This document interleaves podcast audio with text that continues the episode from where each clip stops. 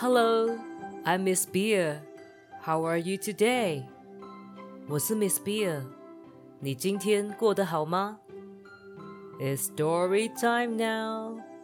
又来到故事时间了。Are you ready? 你准备好了吗？Then let's get started. 那我们开始喽。The story of the day is The Boy Who Cried Wolf. 今天的故事是狼来了。Once upon a time, there lived a shepherd boy who took care of the sheep and the village. 很久以前，有一个住在村庄里面，负责照顾羊群的牧羊小男孩。He was very dedicated to his work. Every day, he used to take the flock of sheep to the top of the hill and bring them down by evening. 他非常尽心尽力的工作，每天他都会带着羊群到山顶，然后在傍晚的时候再带他们下来。But one day he felt really bored. 但有一天，他觉得这样真的很无聊。 I am feeling so bored. All the villages work together, but here I am all alone taking care of the sheep and no one else to talk to. What should I do? Thought the shepherd boy. 他想，我真的觉得很无聊诶。其他的村民都一起工作， 但这里就只有我一个人去照顾那些羊，都没人陪我聊天，我要怎么办呢？Suddenly, he had an idea, a wicked one.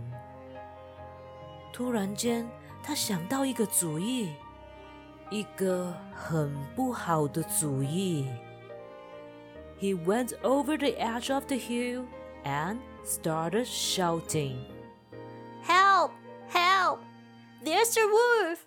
He's gonna eat all our sheep! Help!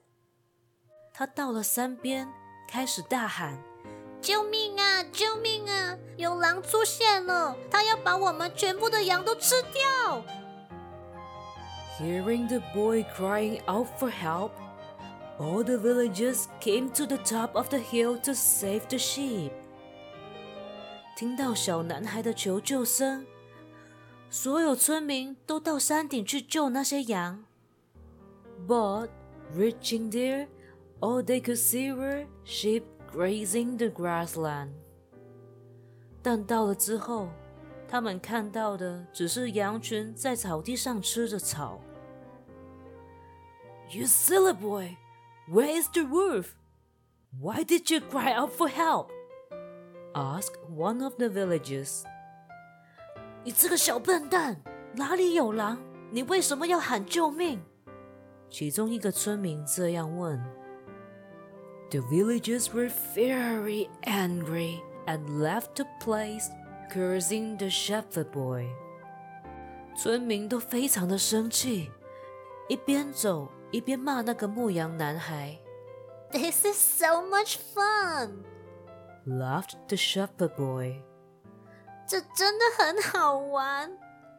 牧羊男孩大声的笑着说。Next day, the shepherd boy was back again to the routine of taking the sheep for grazing. 第二天，牧羊男孩跟平常一样，带着他的羊群去吃草。 and yet again he found himself completely bored. 但再一次，他又觉得超级无聊了。Let's try the prank again. The shepherd boy thought to himself.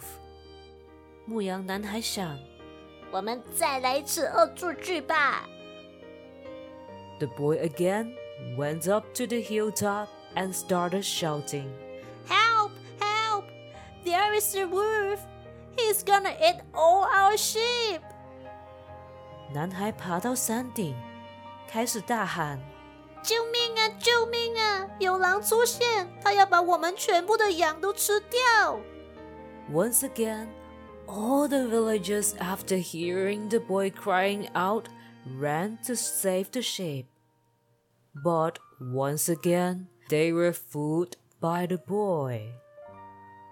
所有村民听到他的求救之后，再一次跑去救那些羊，但他们又再一次被小男孩骗了。This is not right. You would have to pay for this one day," said an old man. 这是不对的，你总有一天要付出代价。一位老人家这样说。With no regrets on his face, the shepherd boy went back to his sheep. 小男孩的脸上一点愧疚都没有。牧羊男孩又回去照顾他的羊群了。One day, when he was lying under the tree while his sheep was grazing, he saw some sheep running here and there. 有一天，小男孩在放羊吃草， 而他躺在树下休息的时候，他看到有些羊跑来跑去的。After looking closely, he saw a wolf approaching the flock. 在他看仔细的时候，他看到有一只狼正在逼近羊群。The boy immediately ran to the edge of the hill and started screaming for help. Help! Help! There is a wolf for real this time. He is gonna eat all our sheep! shouted the boy. 小男孩立刻跑到山边，并开始大喊说。救命啊！救命啊！这次真的有狼出现，它要把我们所有的羊都吃掉了。This time, the villagers didn't pay any attention to the boys screaming.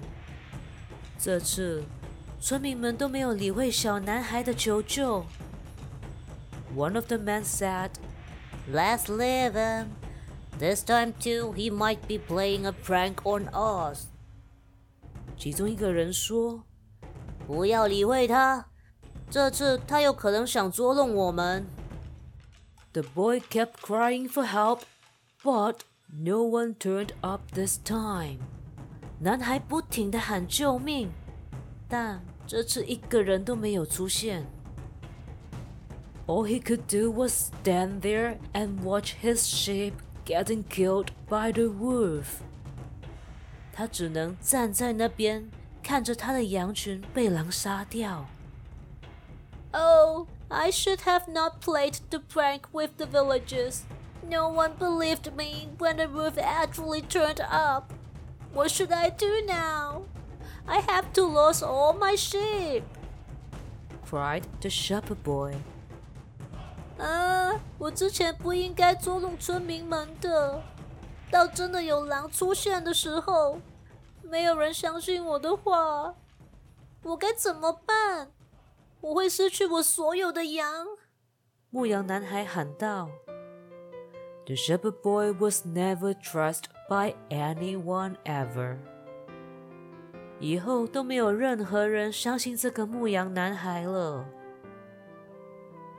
And this is the story of the day. Good night. 今天的故事讲完喽，晚安。